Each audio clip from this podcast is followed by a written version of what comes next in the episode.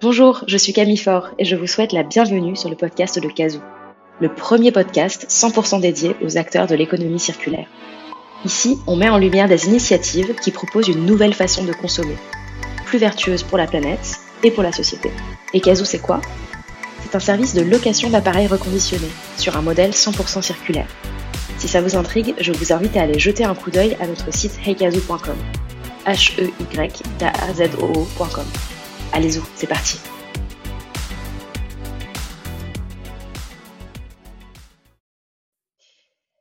Bonjour Marine, j'espère que tu vas bien.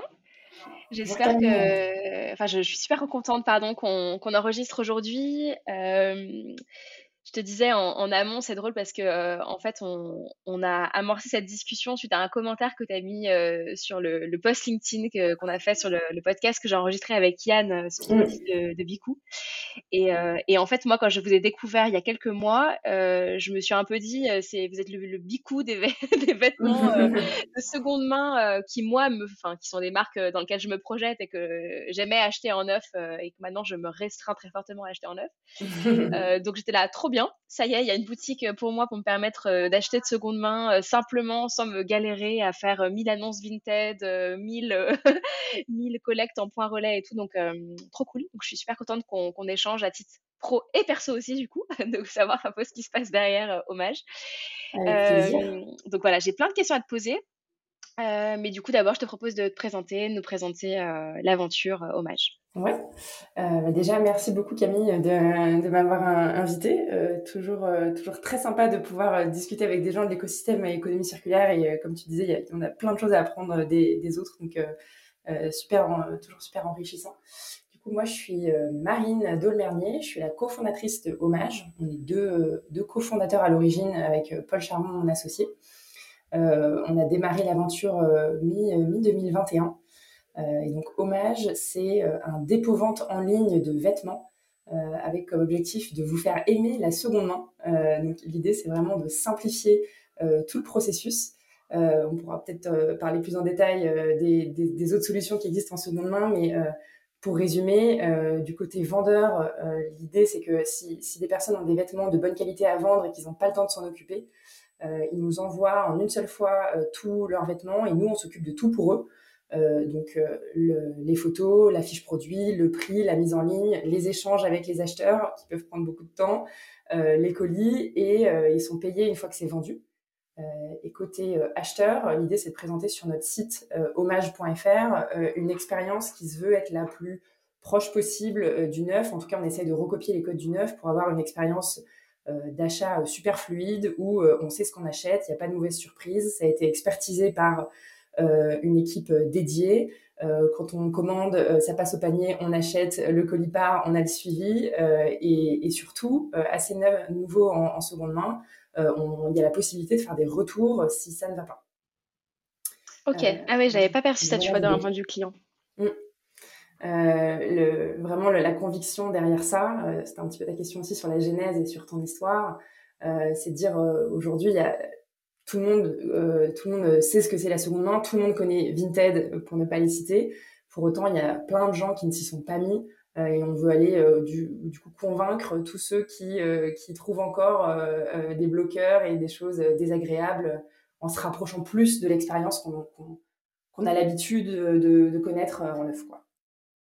Ouais, c'est vrai que le côté retour, c'est un point important. Moi, ça m'est déjà arrivé. Donc, de, de me dire euh, tiens cette euh, cette robe ou euh, cette jupe sur Vinted ça pourrait convenir pour telle occasion où j'ai besoin de m'acheter quelque chose et où je préférerais m'acheter de la seconde marque du neuf et tu as toujours ce doute de est-ce que ça va m'aller en fait Donc, mmh. parfois tu y a, puis c'est là que tu rentres dans les fameux échanges que tu évoquais mais du coup, est-ce que je peux avoir une photo portée? Mais du coup, est-ce que tu peux me le mesurer de, l'entre-gens ou machin? Et là, et là, tu rentres dans un truc, tu te dis bon, en fait, ça saoule, voilà. Et c'est vrai que euh, soit le neuf, tu peux aller en magasin dans un certain type de d'enseigne, euh, où effectivement tu as cette possibilité de faire des retours qui te rassurent, où tu te dis bon bah au final euh, je, je, commande et je peux renvoyer quoi. Ok, hyper intéressant. L'idée c'est pas d'avoir 50% de retours comme tu peux avoir dans certaines Bien sûr, enseignes, notamment des Allemands et des Anglais, mais, mais en tout cas de, de lever de, de, lever un peu un bloqueur parce que du coup nos retours pour le coup sont payants parce qu'on peut pas se permettre de, subventionner tout ça. Et, au final, on en a assez peu. mais ça nous donne justement aussi une mine d'informations sur bah, quelles sont les choses qui manquaient pour pouvoir avoir fait un achat direct du, enfin, le bon achat direct du premier coup. Donc, on s'améliore toujours aussi sur l'explication des tailles, ce genre de choses pour avoir bah, le moindre retour possible, mais au moins, ça, ça, enlève un frein sur, sur l'achat. Ouais, top. Et alors, du coup, tu, tu, le disais un peu en intro, vous avez fait le choix de justement être un dépôt-vente versus un modèle marketplace. Est-ce que, parce que, et donc ce modèle a plein d'intérêts, notamment le fait que bah, vous pouvez contrôler la qualité, euh, vous assurer la dispo, etc. Euh, enfin, et sans doute d'autres que tu vas nous évoquer. À l'inverse, bah, ça, vous ça vous impose aussi de, des, des, coûts d'immobilisation. Euh, voilà. Est-ce que tu peux me dire un petit peu pourquoi vous aviez fait ce choix-là ouais. à l'origine? Ouais, bah c'est une bonne question et, et c'était le plus gros choix qu'on qu'on avait à faire au, tout début quand on a quand on a lancé Hommage avec Paul. Et, d'ailleurs, pour revenir sur notre, conviction euh, initiale, euh, en commençant par là, on est tous les deux euh, super engagés d'un point de vue environnemental, on a des, grosses convictions. La seconde main, ça faisait complètement partie de notre vie. et on, achetait bah, pas mal sur les plateformes C2C, dont, dont Vinted. et un petit peu comme tu me disais avant qu'on commence, on, on, le faisait par conviction parce qu'on voulait acheter de seconde main. Euh, mais euh, le processus en soi était quand même pas idéal pour nous. Et notamment, le point de départ, c'était, euh, on se rend compte que nous, déjà super convaincus, on trouve ça un petit peu chiant, n'ayons pas peur des mots. et en fait, quand on voit qu'autour de nous, les gens ne le faisaient pas du tout, on se dit, le service ne plaît pas à tout le monde. Et pour autant, c'est déjà super connu, tout le monde les connaît. Qu'est-ce qu'il faut pour faire passer le pas aux gens qui ne sont pas déjà, déjà adeptes? Puisque dans la mode, il faut savoir que Aujourd'hui, le marché de la seconde main, c'est à peine 3% par rapport au marché du neuf. Donc, euh, on en parle beaucoup, c'est en énorme croissance, mais il reste encore un boulevard euh, d'opportunités pour faire, euh, pour faire grandir ce marché. et, d'ailleurs, quand on nous pose la question de qui sont vos concurrents, je pense que sans trop de langue de bois, on va plus se battre contre la fast fashion ou des marques en neuf à qui on veut prendre des parts de marché qu'à d'autres enseignes de seconde main. Euh, du coup, pour revenir à ta question directe euh, sur, sur le modèle, on s'est dit, OK, on, veut démocratiser la, seconde main dans la mode. Et en fait, quelle est la solution qui nous permettra de lever les freins euh, qui sont aujourd'hui et côté vendeur et côté acheteur Puisque le démarrage aussi, tout ça, c'était une, grosse enquête qu'on a fait où on s'est rendu compte que 80% des gens ne vendaient pas et 50% des gens n'avaient pas acheté. Et donc, les, les freins derrière tout ça, c'était un, processus qui est super complexe côté vendeur. Il faut y passer beaucoup de temps.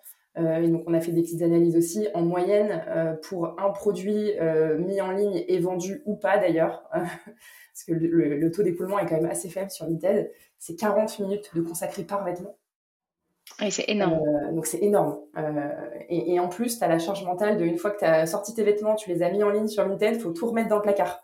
Et, je vois très bien. moi, j'ai un, une étagère Vinted de trucs qui sont en attente d'être vendus. Et effectivement, j'en ai qui ça doit faire euh, genre trois mois et je, me dis que ça partira jamais. Ça va finir à, tu sais, la espèce de poubelle à vêtements dans la rue. Exactement. Euh, du, coup, ça, c'était les gros freins qu'on a, qu'on a identifiés côté, euh, côté, côté vendeur. Et côté acheteur, en fait, c'est des. Le problème, c'est que c'est une expérience qui était trop loin de l'expérience classique d'achat. Et perso, personnellement, j'adore parce que j'adore aller chiner. Euh, euh, je passe beaucoup de temps euh, dans, même dans des fripes ou chez Emmaüs, qui sont maintenant les seuls endroits où je vais faire du shopping. mais en fait, c'est pas le cas de, de, beaucoup de monde. Et en tout cas, ceux qui l'ont pas déjà fait, c'est un pas qui est beaucoup plus dur à franchir que, que de d'avoir une expérience qui soit on va dire un peu encore un petit peu hybride. Donc c'est pour ça qu'on a choisi le modèle de dépôt-vente pour, euh, ben, pour lever euh, les, barrières des deux côtés, donc euh, permettre de revendre beaucoup plus facilement et, permettre d'acheter presque comme si on ne savait pas que c'était la seconde main. Et, d'ailleurs sur ce point-là, on a on a fait là début de l'été un, pop-up store au Galeries Lafayette à Paris et, qui est un super succès. Donc, on a eu la chance de pouvoir euh, bah, vendre en physique, parce que c'est aussi un des avantages de ce modèle de dépôt-vente, c'est que tous les vêtements passent par chez nous, donc on, peut en faire plein de choses. Euh, et, en fait, là, on s'est rendu compte que, euh, évidemment, le modèle marchait, etc., mais il y a des gens qui venaient acheter sans se rendre compte que c'était de la seconde main. Et en fait, ils se rendent compte à la caisse en nous demandant pourquoi c'est si peu cher? Et on explique que c'est de la seconde main, ils n'avaient même pas remarqué, quoi. Hmm. Donc, c'est, je pense que c'est aussi une façon d'aller chercher des gens qui, initialement, ne seraient jamais venus sur des solutions d'économie circulaire intentionnellement, mais du coup, se retrouvent entre guillemets pris au piège. maintenant que j'adore cette pièce, et que je me suis rendu compte que c'était de seconde main, bah, peut-être que j'en rachèterai aussi. Quoi. Oui, c'est ça, qui te font, qui entrent par là euh, sans le savoir et qu'après, du coup, ils se disent, tiens, euh, mais finalement, c'est vrai que c'est une manière de consommer qui, Exactement. qui fait sens, qui me permet d'économiser. Euh, enfin, voilà. Ouais. Et en fait, on leur dit à la fin, en fait, là, tu as fait un geste qui est, qui est meilleur pour l'environnement que si tu avais acheté en neuf un peu plus loin. Et, et du coup, tu, tu arrives à convaincre parce que tu as déjà validé l'expérience. Et là, tu dis, en fait, a un plus. Euh, donc c'est un autre type de persona euh, de, de, de, nos clients, mais euh, c'est une, une, façon qui, qui, qui, permet d'aller chercher des gens qui seraient pas venus du tout chez nous de base s'ils avaient su que c'était de la seconde main. Ouais, ok. Ouais, tu penses qu'il y a encore, enfin, vous arrivez ça à le mesurer, le, la part de, des, de gens qui sont encore réfractaires, parce que dans les, tu disais que c'était 50% des gens qui n'avaient pas encore acheté, c'est ça? Mmh. Donc dans les 50%, il y a sans doute des gens qui n'y pensent pas, savent pas où aller, euh, ont pas entre guillemets pris conscience. Et t'en as qui sont, tu penses, vraiment réfractaires à ça? euh, Alors c'est dur d'avoir les chiffres, mais euh, oui, hmm. je pense. Hmm. Pour le coup, on ne peut pas du tout observer ça sur notre site parce que c'est écrit secondement en gros dès que tu arrives dessus, donc donc c'est assez directif. Mais on l'a vraiment vu dans, dans, notre pop-up au Galerie Lafayette où vraiment on est au milieu. donc au Galerie Lafayette de Paris, il y a tout un étage qui s'appelle euh, le Restore, où il y a toutes les marques de seconde main qui sont les unes à côté des autres. Et d'ailleurs, il y a beaucoup de vintage. Donc, ça, ça se voit assez facilement que c'est de la seconde main. Nous, euh, dans le cadre du, point du pop-up éphémère, on était au milieu de l'étage. Euh, et du coup, au milieu de plein de marques en neuf. Donc, mhm. bon, il y avait écrit le meilleur de la seconde main en très gros, mais tout le monde ne voit pas forcément. Il y avait aussi, il y avait aussi pas mal d'étrangers qui, qui avaient peut-être pas prêté attention. Et, et, clairement, tous les jours, on avait euh, plusieurs personnes qui passaient en caisse sans s'être rendu compte que c'était de la seconde main et qui disaient ah euh, ok bon ben c'est vraiment parce que j'aime bien cette pièce euh, voire parfois on avait des discussions ah bon c'est vraiment seconde main ah bah je sais pas alors et en fait là tu rentres dans une discussion de cinq minutes pour leur les convaincre que en fait c'est aussi, euh, aussi utilisé entre guillemets que si tu vas à la boutique d'à côté où en fait il y a déjà 12 euh, personnes qui ont essayé le vêtement. Euh, donc il y a des il y a des anecdotes qui sont assez marrantes là-dessus quoi. Ouais, c'est sympa d'avoir pu voir les clients en, direct dans une expérience retail, c'est c'est hyper intéressant. et du coup, pour reboucler donc avec donc modèle dépôt vente, vous avez donc un entrepôt, c'est bien ça, en, région parisienne. Exactement. Et alors, comment, comment vous fonctionnez euh, Est-ce que du coup, vous avez tout internalisé au niveau de la chaîne euh, Vous avez, euh, par exemple, je sais pas, un pressing, une retoucherie comment, comment ça fonctionne en fait, cet entrepôt? Ouais, effectivement. Donc, on est à Saint-Ouen, en, région parisienne, et on a tout internalisé. parce qu'en fait, faire de la seconde main, c'est dans, dans, la mode en tout cas, c'est vraiment très éloigné des, des processus et des codes du neuf. Parce que typiquement, enfin, tu, tu, tu l'as peut-être aussi un petit peu expérimenté euh, chez, chez Kazoo, mais euh, un logisticien classique de, de mode euh, en, en, neuf, il a un carton avec euh, une, un code barre, une référence et des dizaines, voire des centaines de produits derrière. et tout est déjà code barré quand ça arrive de l'usine. Nous, et il y a une fiche produit qui existe déjà, qui a été créée par l'équipe produit. Euh, nous, on reçoit des vêtements qu'on connaît pas au fil de l'eau, non identifiés. Il faut faire les photos euh, et il faut être très très fort en coût euh, et, en délai de traitement parce que la marge qu'on se fait par vêtement, elle est bien inférieure à ce qui se fait dans le neuf. du coup, concrètement, il y a très peu ou pas de logisticiens qui savent faire ça et ceux qui savent le faire, ils le font très très cher. Donc, vous pouvez pas du tout se, se permettre de, de, faire ça. Euh, et donc, on a notre, notre petit entrepôt où passent euh, tous les vêtements. Donc, aujourd'hui, on en a euh, près de 15 000. avec un studio photo, c'est le nerf de la guerre, puisque tous nos vêtements qui sont vendus en ligne, on doit créer, pour, tous les vêtements, on doit créer les fiches produits et faire les photos devant, derrière, les étiquettes, les photos de détail, etc. Donc ça, c'est vraiment le, le, plus gros. on a aussi un gros outil du coup tech pour pouvoir suivre tout ça, puisqu'on doit on doit savoir dans notre système tel vêtement appartient à tel vendeur, puisque derrière, quand, quand c'est vendu, on doit pouvoir réallouer l'argent à la bonne personne, évidemment. mais pareil, il n'y a pas forcément de solution qui existait sur l'étagère pour faire ça, donc on, l'a construit nous-mêmes. donc c'est une machine bien huilée qui nous permet de traiter un vêtement en 3-4 minutes euh, avec euh, derrière un algorithme de pricing qui va permettre de mettre un prix dessus et le mettre euh, en ligne sur notre site de façon automatique. Donc c'est vraiment un, gros avantage compétitif de, notre modèle, la partie opération et la partie tech qui, est associée. et par contre, sur les services additionnels dont tu parlais, donc retoucherie, laverie, etc., pour l'instant, on ne le fait pas. parce que du coup, tu l'as compris, notre modèle est déjà assez compliqué à opérer. On a dû créer beaucoup de choses.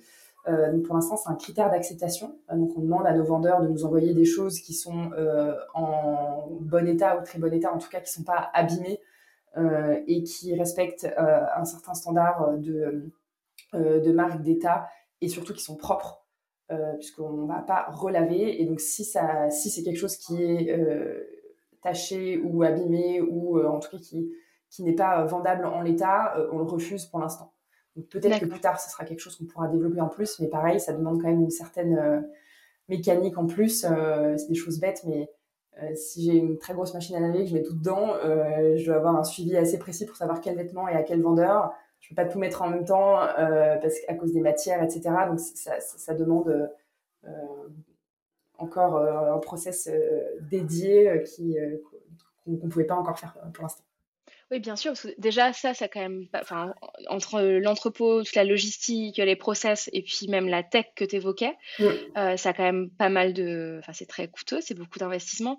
Euh, du coup, comment vous êtes, euh, et tu disais que vous aviez commencé il y a à peine plus d'un an, comment vous êtes développé, ça a été quoi les étapes du coup du moment où vous êtes dit, OK, on veut lancer ce dépôt-vente euh, plus, plus, plus de seconde main en ligne. Et euh, maintenant, vous avez 15 euh, 000 pièces, cet entrepôt, cette tech, cet algorithme de pricing.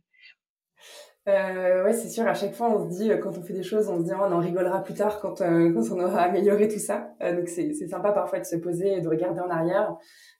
au tout début, on a fait les choses vraiment quick and dirty, comme on dit, et et aussi, on dit souvent euh, do things that don't scale au, tout tout début. Euh, avec Paul, mon associé, on était euh, dans un garde-meuble. On allait chercher chez nos vendeurs à vélo avec nos sacs les vêtements. donc, et on avait créé tout, tout, tout l'outil de gestion sur des solutions no code. donc, on, on avait déjà créé un petit peu la mécanique pour pouvoir suivre tout ça, mais on était assez limité sur ce qu'on pouvait faire. Euh, autre exemple, notre site, c'est un Shopify. Euh, donc, euh, on a pu lancer assez vite un e-commerce avec des fonctions basiques. Mais si on voulait pouvoir améliorer, avoir un espace vendeur dessus, etc., là, on a été assez, assez vite limité. Donc, tout ça, ça nous a quand même permis de lancer en, en quelques semaines, de faire ce qu'on appelle le proof of concept, donc de valider au début que bah, ça intéresse des, des vendeurs de, de, vendre de façon très simple et euh, des acheteurs d'acheter sur un site e-commerce classique. Et d'ailleurs, tellement classique qu'on a utilisé une solution de e-commerce classique. Euh, et, euh, et, donc ça, ça a duré quand même quelques mois. Et, ensuite, du coup, on a choisi de, lever des fonds assez, assez rapidement en se disant, on, a validé le, le, le, modèle, le fait qu'on réponde à un besoin et le fait qu'il y ait une traction. Et donc, euh, on veut pouvoir euh, aller assez vite. Il, se passe beaucoup de choses euh, dans, l'écosystème de la mode de seconde main et de la seconde main de façon générale.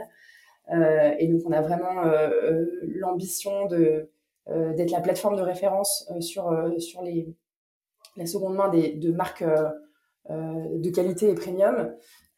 du coup, on a choisi la voie du financement externe et de lever des fonds. Alors, parfois, ça peut paraître un peu contradictoire mais on se dit que si on veut avoir l'impact, il faut être quand même assez gros et traiter beaucoup de volume. Euh, donc, euh, c'est le choix qu'on a fait. Donc, on a pu vite, euh, vite s'entourer d'une super équipe, que ce soit côté opération ou côté tech avec le recrutement d'un CTO assez rapidement, et aussi côté mode, marketing. on, a, on a maintenant une, dizaine de personnes et ça nous a permis de pouvoir passer à l'échelle de, à la vitesse supérieure assez rapidement après avoir euh, euh, tout fait de nos petites mains, Paul et moi. Top. Et, euh, et du coup, euh, sur la partie, euh, enfin souvent dans, dans les modèles comme, comme les nôtres, la problématique c'est aussi l'offre. tu disais au démarrage, vous alliez à vélo chercher des vêtements chez les vendeurs, etc. donc aujourd'hui, vous avez uniquement des vendeurs particuliers. Vous avez aussi des accords avec euh, je sais pas, des, des, des boutiques de des friperies euh, qui pourraient euh, revendre chez vous Comment, comment est-ce que vous vous sourcez en, en vêtements? En plus, vous avez des critères assez euh, exigeants de qualité. Ouais. Donc, j'imagine que c'est, un sujet. Alors ça, c'est, du coup, c'est super vrai ce que tu dis, parce que dans la seconde main, le, la beauté de la chose, c'est qu'on on utilise des, des, des, pièces qui existent déjà, donc on ne peut pas les produire à la demande comme, comme les marques en neuf. Et donc, effectivement, euh, l'offre, c'est le nerf de la guerre, puisqu'on peut vendre que ce qui existe déjà. Donc, il faut réussir à mettre la main dessus et les récupérer. Euh, et, euh, et, donc, c'est toujours sur, des marketplaces, il y a l'offre et la demande d'un côté, et il faut toujours commencer par l'offre parce qu'il faut avoir des choses à vendre. Et donc, ça, c'était, ça faisait vraiment partie de notre conviction au départ de réussir à débloquer l'offre euh, de, pièces qui, dorment au final grâce à ce service un chiffre intéressant là-dessus aussi sur les vêtements, c'est que selon euh, l'ADEME, euh, 70% des dressings des Français n'est pas porté. Ça veut dire que euh, un Français moyen ne porte que 30% des, vêtements qu'il a dans son placard. Donc c'est euh, énorme. Donc l'idée c'est vraiment comment on va débloquer tout ça. Et la grosse euh, du coup euh, force de notre modèle et, et, ce qui nous a vraiment euh, convaincu d'accélérer, d'aller plus vite euh, sur, euh, sur notre développement, c'est qu'en fait le service côté vendeur est tellement fort et parlant que c'est justement là où on a le moins de problèmes sur l'offre. Parce qu'on va aller, on va aller chercher des, des particuliers qui, en fait, n'ont pas le temps de s'en occuper. Et en fait, juste avec la phrase, vous avez des vêtements à vendre et pas le temps de vous en occuper, contactez-nous. Et donc ça, ça marche super bien. Donc, euh, donc finalement, euh, on, a plus un sujet de se faire connaître sur la demande euh, plutôt que sur le sur l'offre parce que le, service parle de lui-même. Du coup, on est focalisé pour l'instant vraiment sur les particuliers parce que c'est là où c'est le plus simple, étant donné le service. Mais euh, tu as raison, ce qu'on fait, ça, s'applique aussi aux marques et potentiellement aussi à des, à des on va dire, des, petits pros, donc des, des friperies ou des gens qui font ça euh, de façon euh, euh, moins industrielle. on n'a pas encore énormément développé cette partie-là. On a fait quelques partenariats avec des marques de façon plutôt éphémère, mais c'est aussi un vivier. un vivier, t'as as, raison, puisque ce qu'on va leur proposer, c'est un petit peu ce que je disais tout à l'heure, c'est surtout cette arme opérationnelle et tech qu'ils vont pas avoir dans leur circuit classique et que personne ne propose euh, en plug and play assez facilement euh, pour pouvoir euh, externaliser quoi. Mm -hmm. Ouais, en fait, c'est l'association des deux. Moi, c'est ça que j'ai, que j'ai, que je vois dans nous, nos spécificités de seconde main et en plus de location, donc qui, qui ajoute encore euh, une complexité. Euh, c'est qu'en fait, c'est compliqué de dissocier euh, les opérations de la tech. Mm. comme tu le dis, en fait, c'est qu'aujourd'hui, c'est tellement nouveau en fait comme forme de logistique cette notion de suivre finalement chaque pièce euh, de façon unique ouais, et non pas à la ref mmh. que euh, que même si euh, ils avaient les équipes IT ultra agiles et qui capables de sortir un truc en six mois ce qui n'est pas le cas de d'aucune euh, grosse boîte que je connaisse par ailleurs euh, bah en fait derrière il y a aussi la partie opération qui doit suivre et ça c'est encore encore un autre niveau de euh, d'évolution dans leur, dans leur modèle. Quoi. Donc, ouais, je vois, je vois très bien de, de, quoi tu parles. Ouais. exactement. Euh, top. Et donc, du coup, je reboucle avec la tech, parce que du coup, tu disais au démarrage, euh, on a fait un Shopify, euh, voilà. Et ensuite, on a recruté des gens euh, sur la tech. Pour l'instant, vous avez encore votre Shopify et vous l'avez, entre guillemets, enrichi, fait évoluer euh, avec de nouvelles fonctionnalités. Vous allez migrer. Enfin, qu'est-ce quelles sont un petit peu les, les étapes à ce niveau-là? Alors du coup sur le sur la partie euh, euh, e-commerce et donc achat, on est toujours sur un Shopify et honnêtement il y a quand même un, une grosse partie de toute la bloc de tout, tout le bloc e-commerce avec euh, la gestion euh, du paiement, le panier, etc. qui, qui, est quand même super bien faite euh, et qui permet de, de faire euh, quand même pas mal de customisation euh, avec un petit peu de code euh, de façon assez simple. Donc on a plutôt vocation à pousser sur, avec Shopify encore assez loin. mais par contre, on a, on a dû, déjà, on utilise beaucoup d'apps pour nous aider sur, sur Shopify. et en fait, la, la grosse spécificité de ce qu'on fait, c'est qu'en fait, on doit aussi avoir le côté du vendeur, donc c'est-à-dire avoir accès à son son espace, en gros, mon compte, suivre ses ventes, pouvoir demander euh, à utiliser sa cagnotte, etc. Et donc, c'est toute cette partie-là qui va être codée en propre sur, euh, sur le site. Et donc, euh, là, pour le coup, on joue plutôt avec les contraintes de Shopify mmh. pour pouvoir intégrer tout ça. Et donc là, par contre, c'est complètement custom. Et donc, c'est peut-être là la partie la plus technique où, pour le coup, on, en no-code, on ne pouvait absolument rien faire. Tout a été fait par notre, notre CTO et notre équipe tech. Ouais, ok, ça marche. Euh, top. Euh, du coup, donc on a un peu parlé des, des clients, ceux qui étaient clients malgré eux tout à l'heure des Galeries Lafayette, mais tu disais finalement paradoxalement, nous notre problématique, ça n'a pas été de, de constituer l'offre, mais plutôt d'aller se faire connaître en B2C sur les sur les clients. Quels sont du coup vos leviers d'acquisition? Est-ce que, enfin voilà, quels sont vos personas types en termes en termes de clients? Euh, qu'est-ce que vous avez appris là sur cette dernière année à ce niveau-là? Ouais. Du coup, on a deux, euh, tu as dit, on a deux types de clients. On a les vendeurs et, euh, les acheteurs. Et d'ailleurs, pour être honnête, c'est plutôt les vendeuses et les acheteuses. même si on fait hommes et femmes, on a 95% de, femmes. Et même quand c'est pour vendre des vêtements hommes ou acheter des vêtements hommes, ça arrive que ce soit plutôt une femme qui achète. pour autant, on a vraiment vocation à, pousser euh, l'homme et on n'a pas assez d'offres encore pour l'instant sur notre site. Euh, et, il existe très peu de solutions euh, pour les hommes, même sur Vinted, il n'y a pas tant d'hommes que ça. Donc c'est vraiment quelque chose qu'on veut pousser et, notamment Paul, mon associé, dit tout, dit tout le temps les hommes sont les grands oubliés de la seconde main, donc, on veut vraiment leur proposer une solution. donc déjà dans les personas, c'est 95% de femmes, première chose. et après on, voit euh, finalement des, des, qui sont assez différents entre, vendeuses et euh, acheteuses. Euh, déjà, la moyenne d'âge est un petit peu plus haute aussi sur les, sur les, sur les, sur les vendeuses. et, et après, sur les, sur les, les, acheteuses, on va avoir plusieurs types. Voilà ce qu'on disait un petit peu tout à l'heure, des gens qui viennent parce qu'ils veulent acheter de, de seconde main. On a des gens qui viennent euh, parce qu'ils veulent des marques très précises, euh, mais moins chères. Et donc, euh, avec, avec l'expérience qu'on propose, ça peut être plus avantageux. Et après, on a aussi des gens qui viennent par hasard, ce que je disais tout à l'heure sur, sur, le, sur, sur le pop-up. Et donc, nos, nos systèmes d'acquisition, pour l'instant, c'est sur le e-commerce, c'est assez classique. Donc, notamment de l'ADS et de l'influence.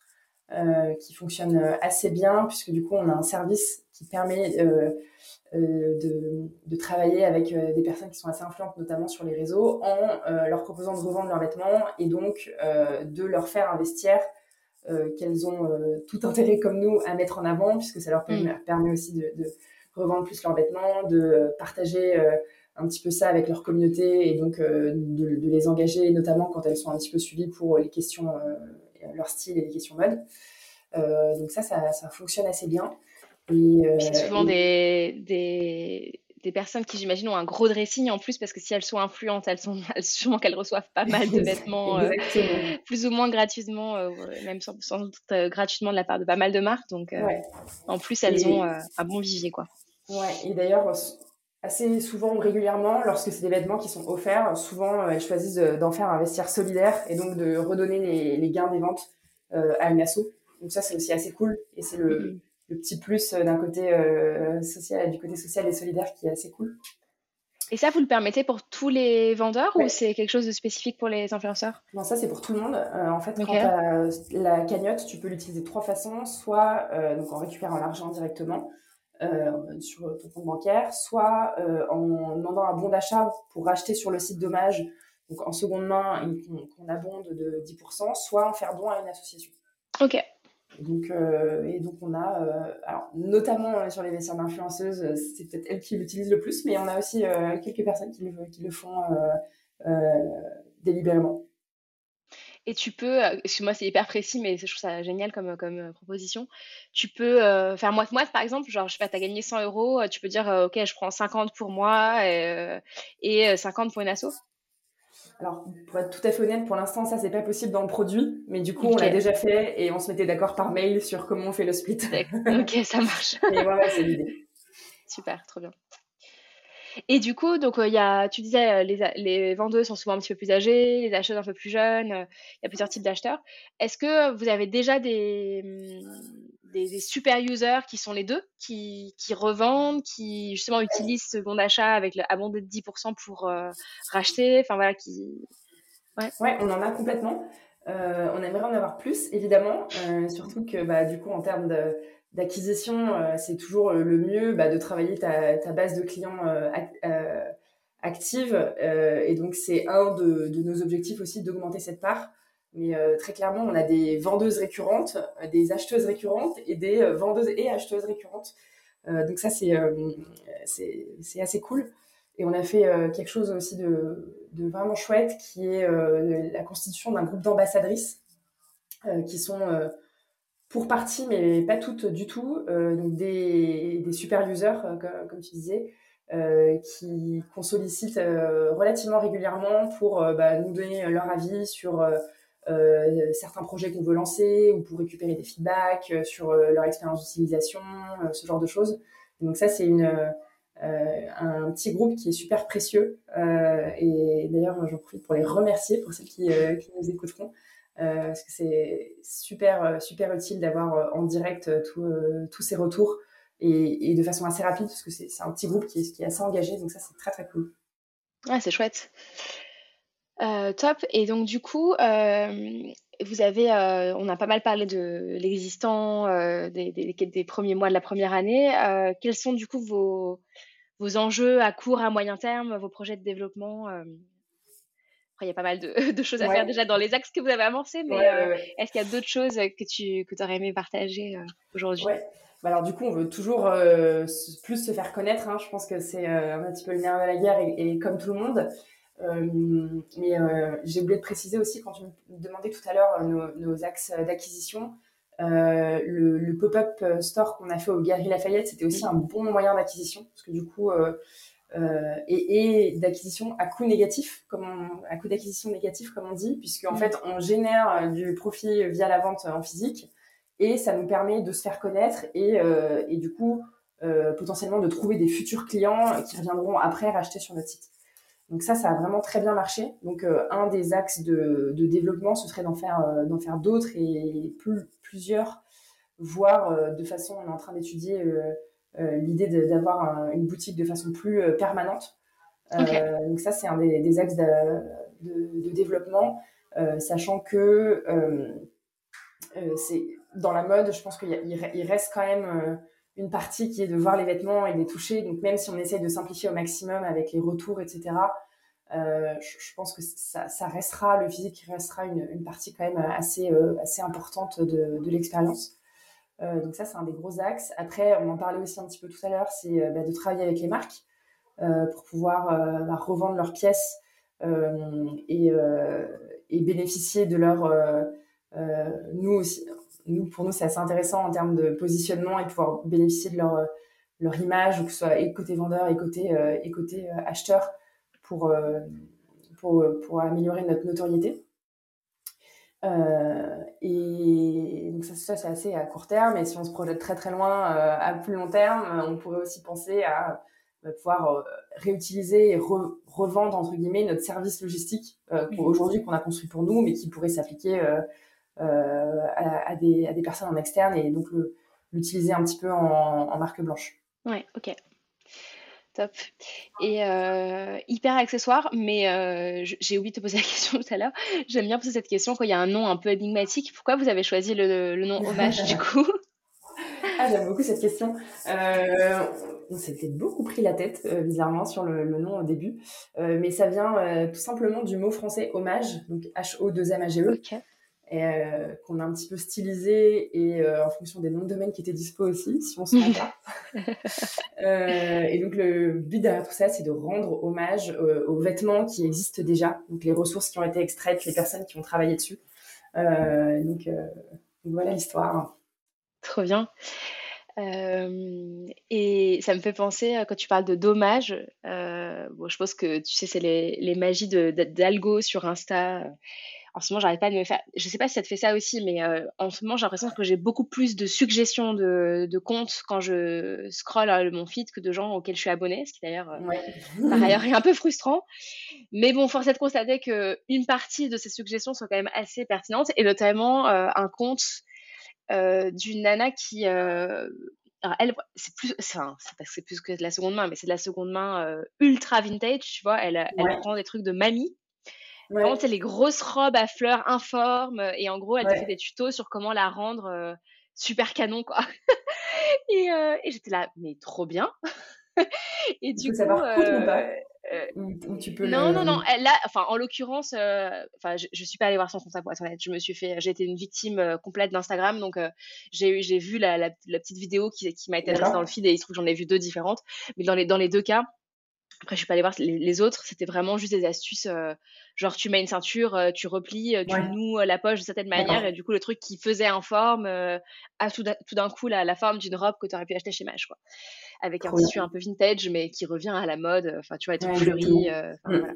Et du coup, ça m'a fait penser à, à notre entretien de ce matin. Et je me suis dit, il y aura peut-être un, un, corner vintage demain, genre corner euh, robe de mamie, euh, tu vois, genre passion imprimé papier peint, enfin voilà. non, complètement. Euh, et d'ailleurs, c'est aussi une idée qu'on a de, de, développer notre propre ligne d'upcycling.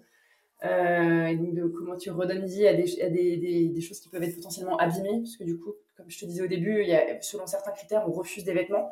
Euh, donc aujourd'hui, on les envoie principalement soit en don en fonction de l'état, soit directement pour faire du recyclage et on en garde une petite partie où euh, l'imprimé est sympa, la matière est vraiment belle, euh, où on se dit euh, un jour on, on, développera notre petite collection d'upcycling, donc avec un petit corner dédié là-dessus.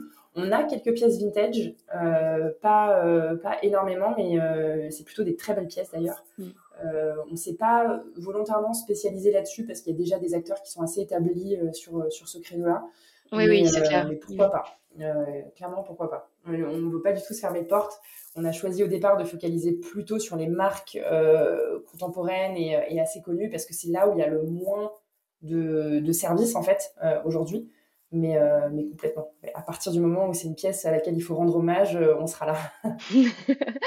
non, excuse-moi, c'était vraiment une aparté qui n'avait pas un grand intérêt, mais c'est juste que tu m'as donné l'histoire du mot, ça m'a vraiment pensé à, ça. Quoi.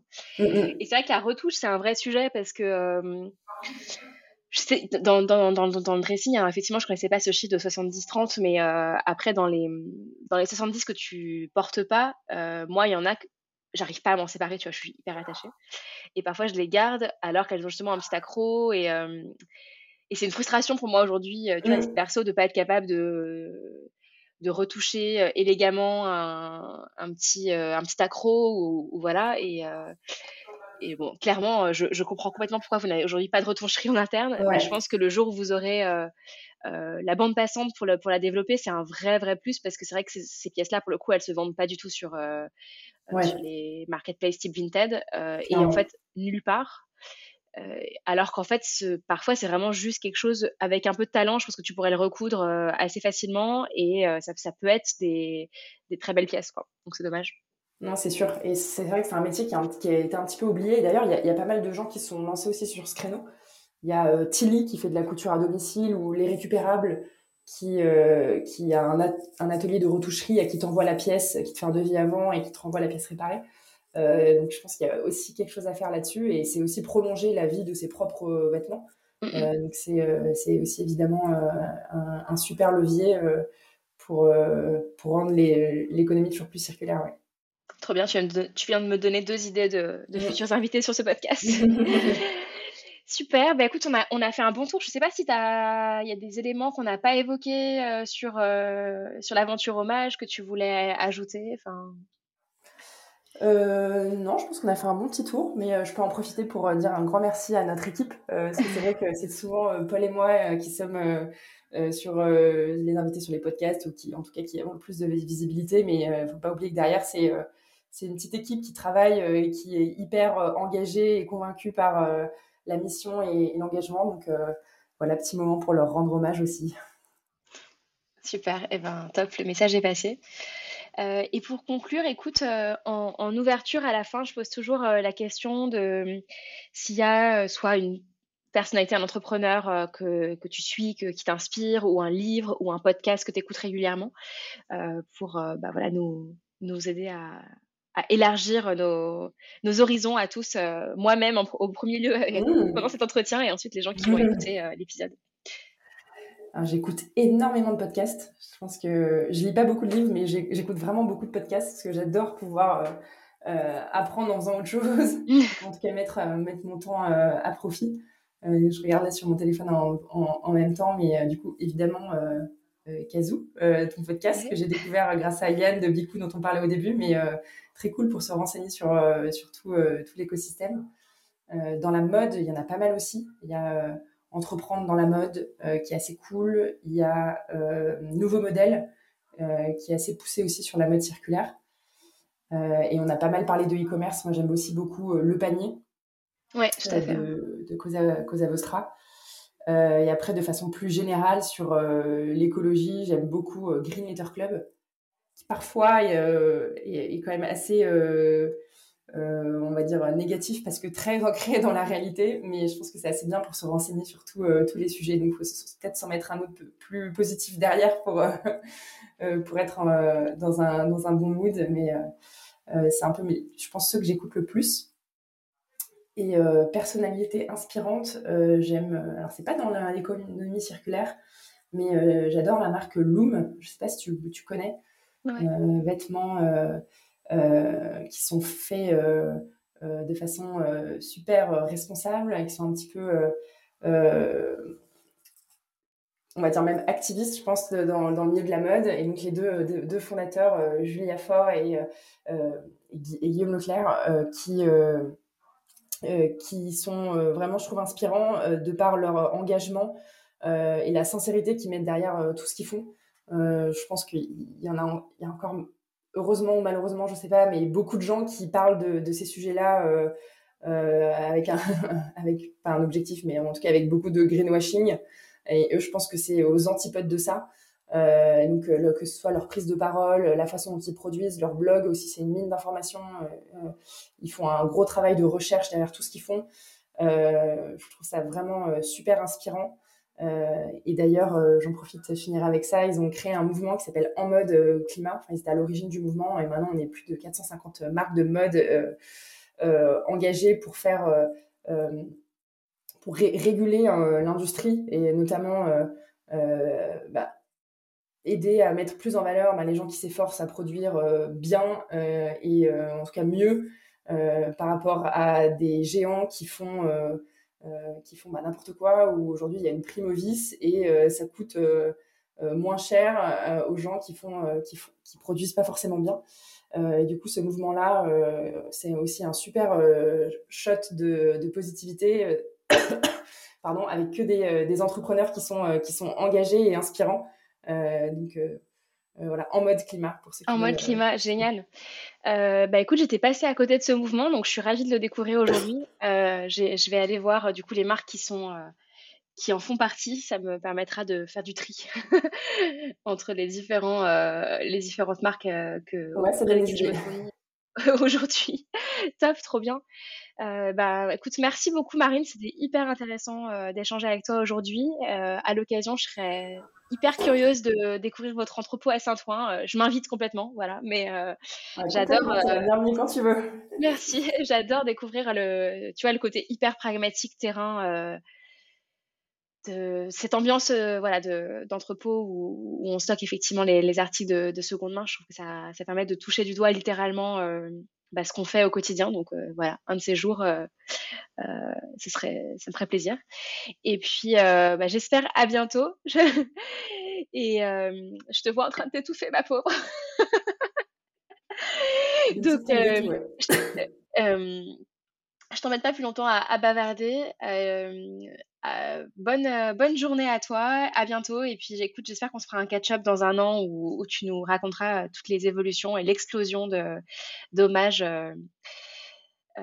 dans vos boutiques, dans tous les, les nouveaux projets que vous aurez mis en œuvre. À bientôt, Marine. Avec grand plaisir. Merci beaucoup, Camille. Salut. Salut. Merci à vous d'avoir écouté cet épisode en entier. Si vous aimez ce podcast, si vous avez envie que plein de gens entendent parler de toutes ces initiatives canon, vous avez le pouvoir de nous aider. Vous pouvez partager l'épisode à des amis, vous abonner sur votre plateforme d'écoute préférée, nous laisser une note 5 étoiles ou même un commentaire. Enfin, si vous avez des suggestions d'invités, n'hésitez surtout pas à nous écrire sur les réseaux, on adore ça. Je vous remercie de votre fidélité et je vous dis à très bientôt.